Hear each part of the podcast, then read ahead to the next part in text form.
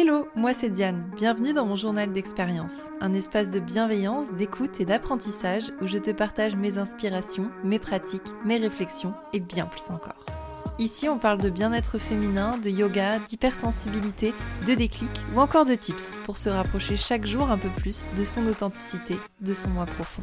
Je suis très heureuse de t'accueillir dans cet espace où tu as juste à te laisser porter et inspirer. Je te souhaite une belle écoute.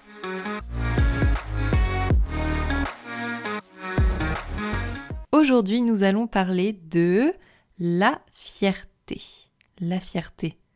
Déjà, en entendant ce mot, vous avez probablement une première réaction.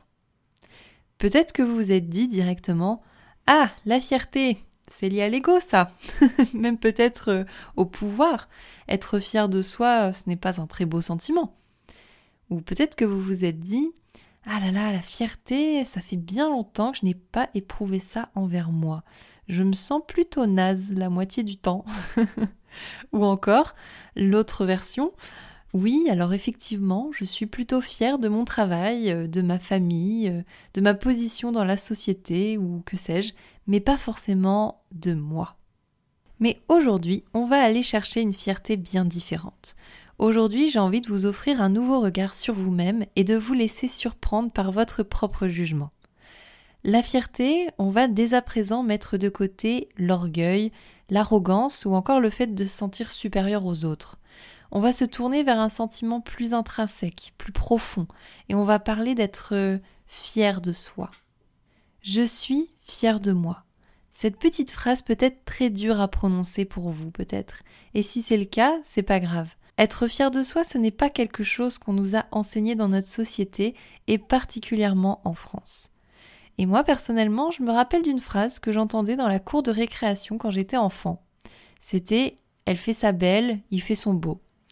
Parfois c'est vrai, peut-être qu'il y a un petit excès de vanité, mais parfois l'enfant est juste euh, fier de lui tout simplement, et c'est totalement dans son droit, et c'est même très positif pour la construction de sa confiance en lui.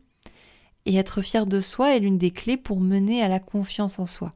Nous pouvons être fiers de nous pour plusieurs choses très différentes, et chacune peut nous permettre de considérablement changer notre regard sur notre vie. Nous allons voir tout ça ensemble aujourd'hui, et on va utiliser plein d'exemples pour tout comprendre. On va commencer, en beauté d'ailleurs, avec la fierté numéro 1, si je puis dire. Être fier de soi pour quelque chose de matériel. Je pense que ça nous est toutes et tous arrivé ne serait-ce que quand on était enfant une fois de plus, quand on avait les dernières baskets à la mode et que tout le monde nous trouvait trop stylés. On se sentait fier avec cet élément qui suscitait de l'admiration et du respect de la part des autres. Ce n'était pas tant les baskets, mais la confiance en nous que ça pouvait entraîner. Être fier de soi pour quelque chose de matériel, c'est aussi quand vous faites un achat que vous aviez en tête depuis très longtemps. Que ce soit un très joli sac à main, une belle voiture, ou même une maison bien sûr, la fierté de cette acquisition est proportionnelle au temps que l'on a passé à imaginer la chose, à la désirer.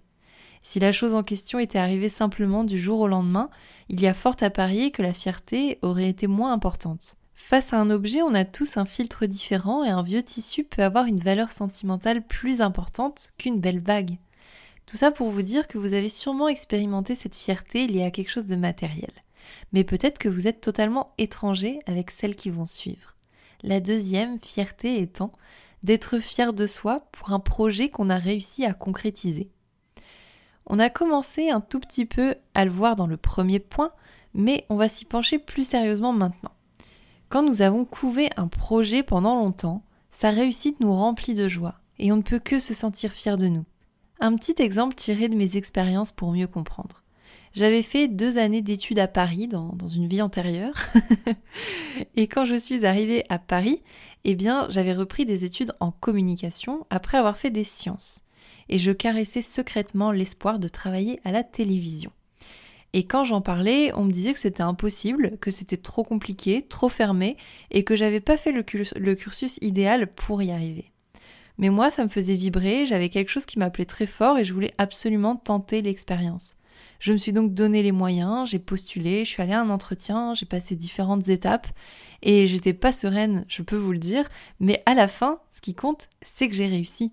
et j'ai réussi à rentrer dans une grande chaîne de télévision car j'ai travaillé chez M6.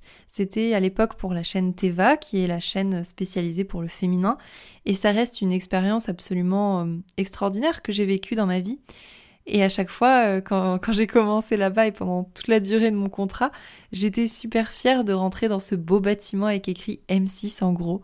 Je me rappelais encore les soirées euh, en famille devant la télévision, à parfois regarder les, les contenus euh, familiaux, divertissants sur M6.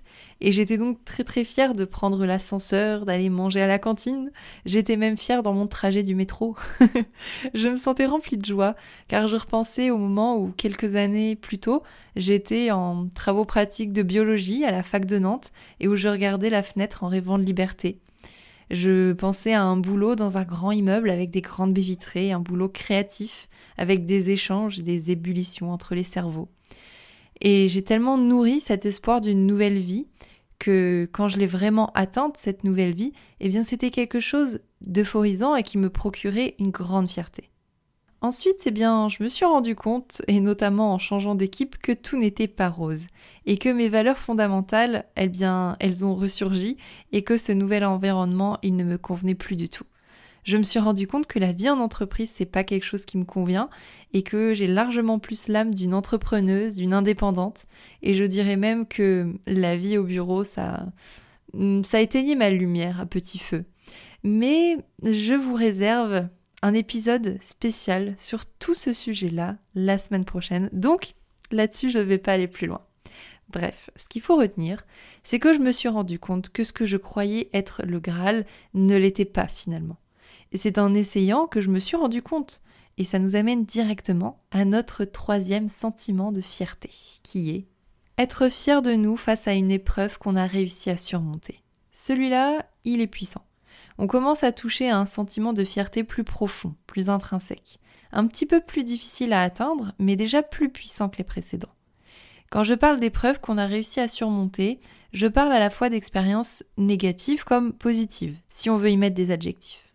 Si l'on continue l'histoire que j'étais en train de vous raconter juste avant, ça a été une épreuve d'être honnête avec moi-même, de me rendre compte que ce que j'avais désiré par-dessus tout ne m'apportait pas tout ce que j'espérais, et qu'en fait il fallait que je me tourne vers une autre réalité et que j'aille voir en moi ce qui me faisait vraiment vibrer. Et c'est dur d'accepter de se tromper sur soi-même. On pense se connaître par cœur, mais finalement on se perd facilement entre les attentes de notre tête, de notre ego, de ce que les parents ou la société attendent de nous, et versus nos valeurs profondes, ce que veut notre corps, ce que veut notre âme, pourquoi on est venu sur cette planète, ce qu'il y a de plus profond et de plus intense en nous.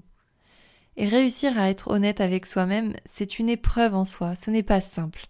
Et ça nous demande du courage, et c'est quelque chose qui peut nous rendre fiers de nous. Et il y a également les épreuves vraiment douloureuses, comme celle de vivre le décès d'une personne proche. On peut se sentir déchiré de l'intérieur et c'est tellement normal.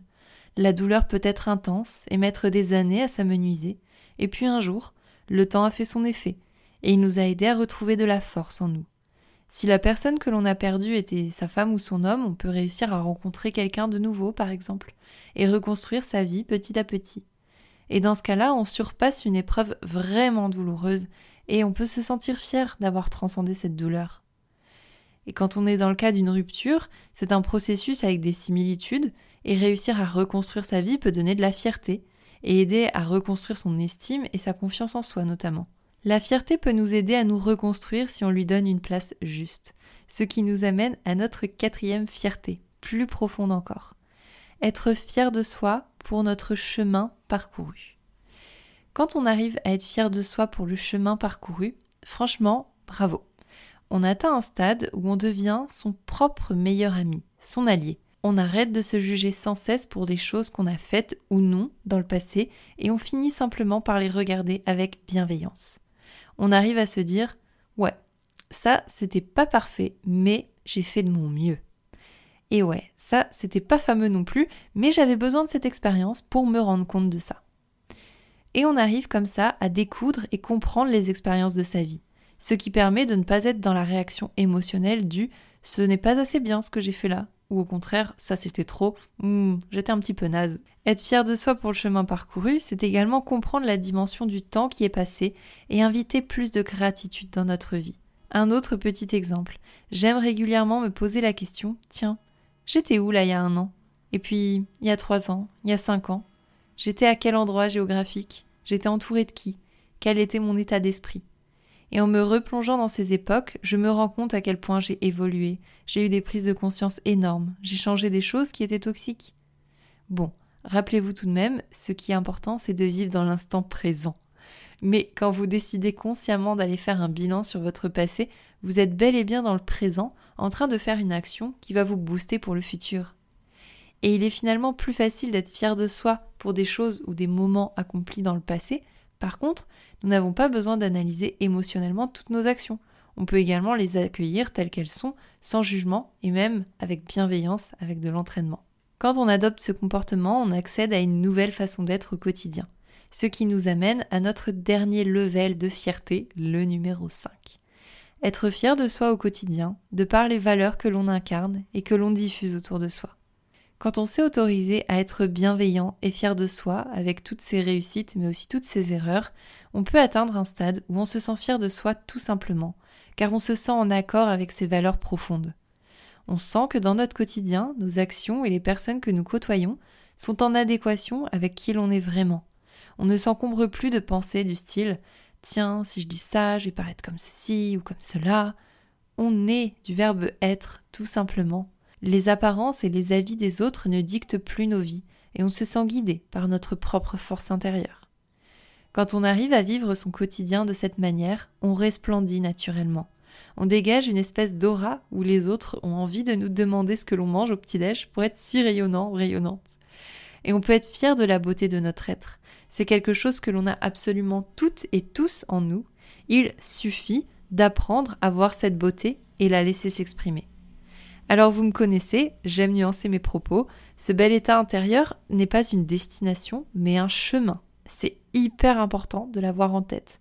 Et il va être compliqué d'être toujours fier de soi et d'incarner ses valeurs H24 la vie nous met à l'épreuve et il y a des fois où on n'emmène pas large et justement c'est là où il est encore plus important d'arriver à faire la part des choses et à retrouver cette petite flamme et cette petite fierté envers soi. Car oui, être fier de soi, c'est également arrêter de se fustiger quand tout n'est pas parfait. Personnellement, la semaine dernière, j'étais totalement malade, je n'ai rien pu faire de ma semaine, si ce n'est que de me reposer. Et bien voilà, c'est ainsi. Donc euh, les choses ont été décalées. Aujourd'hui, je peux revenir plus forte et plus sereine parce que je me suis laissé ce temps de pause qui était absolument nécessaire pour mon évolution, pour mon organisme et parce que mon corps me le réclamait. Ce qui est important ici, c'est que j'ai appris avec le temps à être bienveillante envers moi-même et ne pas me fustiger. Et j'ai décidé d'être fière de moi, car malgré les embûches, eh bien, euh, j'ai réussi à avancer quand même sur quelques petites choses chouettes. Donc je vous invite vraiment à avoir ce regard bienveillant envers vous-même et à toujours valoriser les choses même si ça vous paraît pas optimal. Être fier de soi, c'est également accepter de faire des erreurs car on comprend que c'était simplement une expérience, un apprentissage qui nous a permis de grandir.